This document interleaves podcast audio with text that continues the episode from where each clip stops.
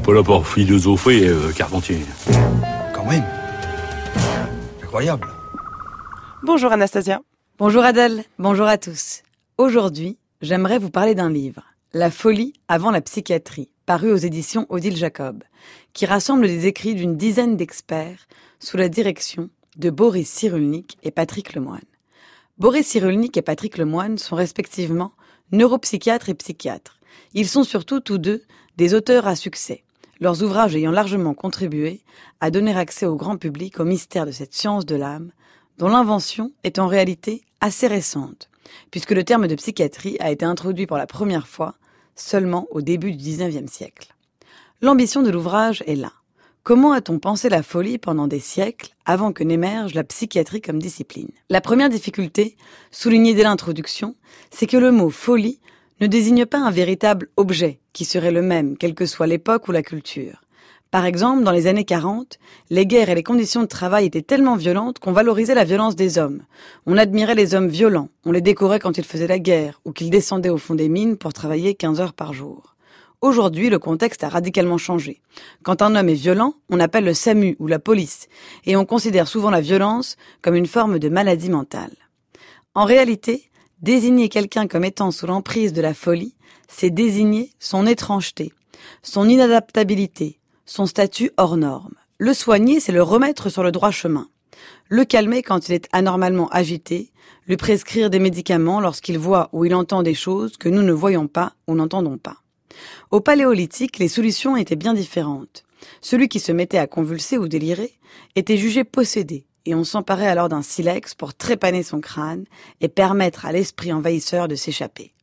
À l'époque où nous étions chasseurs-cueilleurs, on pensait plutôt que tous les maux physiques et psychologiques venaient de l'ingurgitation d'une substance ou d'un être vivant maléfique. Il fallait donc à tout prix l'expulser, via des potions rituelles qui entraînaient vomissements et diarrhée. Ainsi, les époques se suivent et ne se ressemblent pas. Quand on a inventé les horloges et les automates, les souffrances psychiques ont été assimilées à des défauts de rouages cérébraux.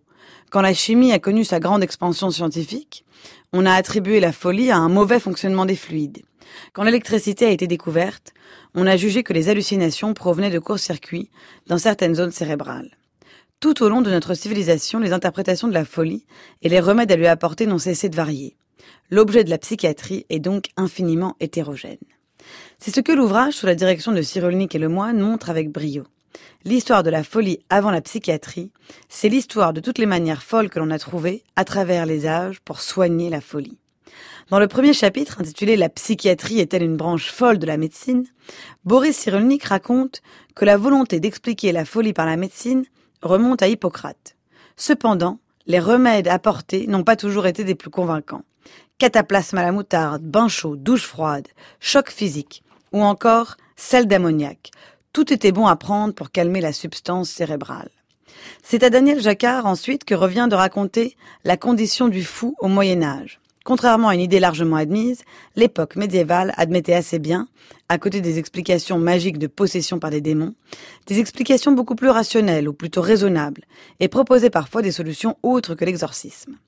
Jacques Hochmann, lui, raconte l'invention de cette pseudoscience qu'est la phrénologie, théorie selon laquelle les bosses du crâne d'un être humain reflètent son caractère. Dans un autre chapitre tout à fait passionnant, Patrick Clairvoy retrace l'histoire de la stérilisation des malades mentaux, appuyé sur des travaux scientifiques qui n'ont été contredits que trop tardivement dans l'histoire. Puis c'est à Gérard Osterman de se pencher sur l'étrange et terrible destin des anorexiques, en montrant que la maladie n'a rien d'un mal contemporain, et qu'elle a pu atteindre sous forme d'ascèse des mystiques à l'époque médiévale.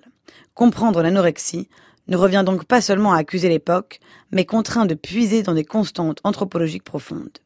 S'en suivent d'autres chapitres, tout aussi intéressants, sous la plume de Patrick Lemoine, Pierre Lemarquis, Pierre Lamotte, Jean Furtos et Stéphane Mouchabac, qui traitent de la théorie des humeurs, de Mesmer, du mythe du criminel né, de l'internement des dissidents anti-soviétiques dans des hôpitaux psychiatriques, du cas des suicides des paysans dans l'état du Kerala, en Inde, dans les années 2000, ou encore de la place accordée à l'intelligence artificielle dans le diagnostic psychiatrique.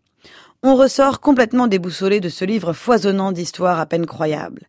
L'histoire de la folie avant la psychiatrie, paru chez Odile Jacob, parle en réalité plus des défaillances culturelles que des souffrances psychiques. L'immense mérite de l'ouvrage est qu'il permet de s'interroger non seulement sur le passé, mais aussi sur l'avenir de la psychiatrie.